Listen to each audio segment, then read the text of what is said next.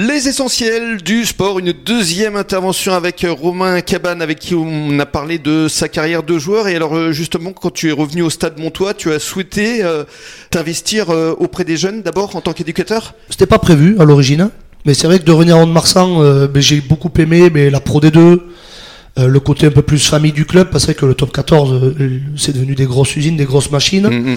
Il y a encore des clubs, on voit qu'il y a quand même tas de choses qui sont faites pour accompagner les anciens joueurs, mais bon, c'est délicat et il y a beaucoup de joueurs, donc on peut pas s'occuper de tout le monde. C'est qu'en venant à Mont-de-Marsan, j'ai retrouvé ça, un esprit un peu plus, euh, un peu plus familier aussi pour moi. Et, et quand j'ai arrêté, je me posais des questions et j'ai eu l'opportunité de m'occuper de jeunes. Et donc j'ai passé mon diplôme, le, le diplôme d'État, euh, ouais, pour être entraîneur. C'était au, au Krebs à c'est à côté d'ici. Et, euh, mhm.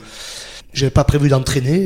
Et un peu comme la carrière de joueur, c'est vrai que quand tu commences à Hmm. à passer de l'autre côté, être avec les jeunes, à avoir plein de choses qui, qui bouillonnent dans ta tête et de voir que les jeunes ils t'écoutent et que parfois ce que tu dis ça marche, même si souvent ça marche pas. et, euh, et, donc je me suis pris au jeu et, et de fil en aiguille j'ai réussi à progresser au club puisque le, le, responsable du centre de formation qui était Codulo, l'ancien talonneur de, de, Montpellier, il rentrait chez lui à Montpellier. Donc j'ai postulé et j'ai pu derrière euh, prendre le centre de formation. Mhm. qui était aussi très formateur et par contre je trouvais très usant les, les jeunes Hmm. Beaucoup de temps et, et à la fin tu donnes beaucoup. J'avais l'impression que je passais mon temps à faire plein de choses, mais j'entraînais plus vraiment ou pas assez. Donc euh, quand j'ai eu l'opportunité de faire des seniors au stade Langonnet, j'ai saisi l'occasion. Parce que tu as passé un, un, autre diplôme évidemment. Oui, j'ai ce qu'on appelle le DES, le dernier euh, diplôme, euh, c'est le plus haut niveau diplôme d'entraîneur en France qui, hmm qui peut amener qu'on a l'obligation d'avoir pour avoir un bande de top 14 ou de Pro D2. T'as pas eu envie de passer aussi du côté des médias, comme il y a beaucoup d'anciens joueurs qui deviennent consultants, euh, ça t'a pas effleuré euh, Effleuré si, ouais, ouais, je, je l'avais évoqué, après euh, vous l'avez bien vu, euh, je disais au même titre que dans les clubs les places sont chères parce qu'on est nombreux. Hmm. Ben, au rugby, on voit quand même que c'est des joueurs qui, qui, ont encore plus d'aura que moi, des anciens internationaux. Hmm. euh, y a beaucoup de mecs aussi sur Paris, dans des villes aussi, il y a les médias, donc euh, hmm. ça aurait pu être un plaisir. Mais c'est qu'après, quand on décide d'entraîner, mais par exemple moi, tu pourrais être consultant pour les deux, mais les matchs c'est le vendredi soir, j'ai l'entraînement à Langon. Hmm. Donc voilà, on peut pas tout faire, mais c'est vrai que les médias me plaisent. Je, je l'ai fait un peu comme ça quand j'étais joueur, mais aujourd'hui entraîner, euh, c'est ce que j'aime quand même. Mais tu es même parti sur Canal Plus. Euh, ça, ouais, à l'époque, ça c'était euh, ça c'était un des plus beaux souvenirs quand on était champion avec Castres.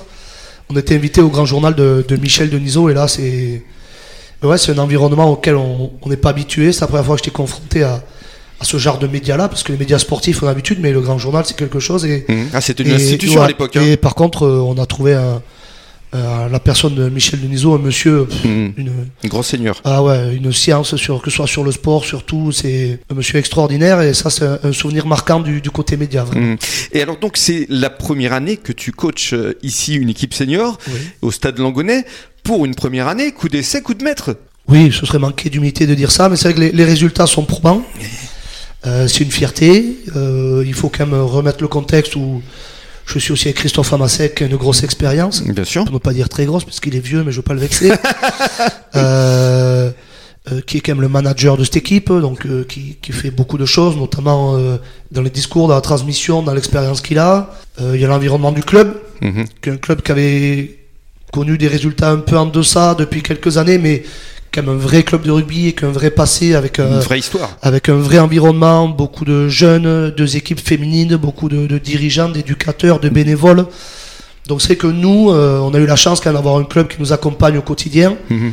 Et donc, ouais, la mayonnaise a prise. Et, mhm. et aujourd'hui, on est très fiers, mais on est très fiers surtout pour le club et pour les joueurs, parce que je pense que ce club méritait d'avoir un peu plus de lumière sur lui. Il était un peu oublié, alors que c'est quand même un grand club, euh, Bien sûr. Du, notamment du, du bassin euh, girondin. Qu'est-ce que tu as ressenti euh, justement dimanche au coup de sifflet final, avec cette belle victoire et cette première place de Fédéral 1 J'ai envie de dire que Nafarois m'a gâché la fête. J'ai d'abord beaucoup de frustration, parce que dimanche, c'était pas un match de rugby. Je crois que j'ai jamais eu ça de ma vie. Mhm. Donc j'étais très remonté après, après cette équipe et après l'arbitrage, mais bon, on apprend, on apprend tous les week-ends. Au match aller, j'avais pris 8, matchs de suspension en Afarois. Euh, bon, si ça m'était pas arrivé, ça aurait pu arriver sur ce match-là, de non-protection des joueurs, d'insécurité. De, J'ai pas vu du rugby dimanche. Mmh.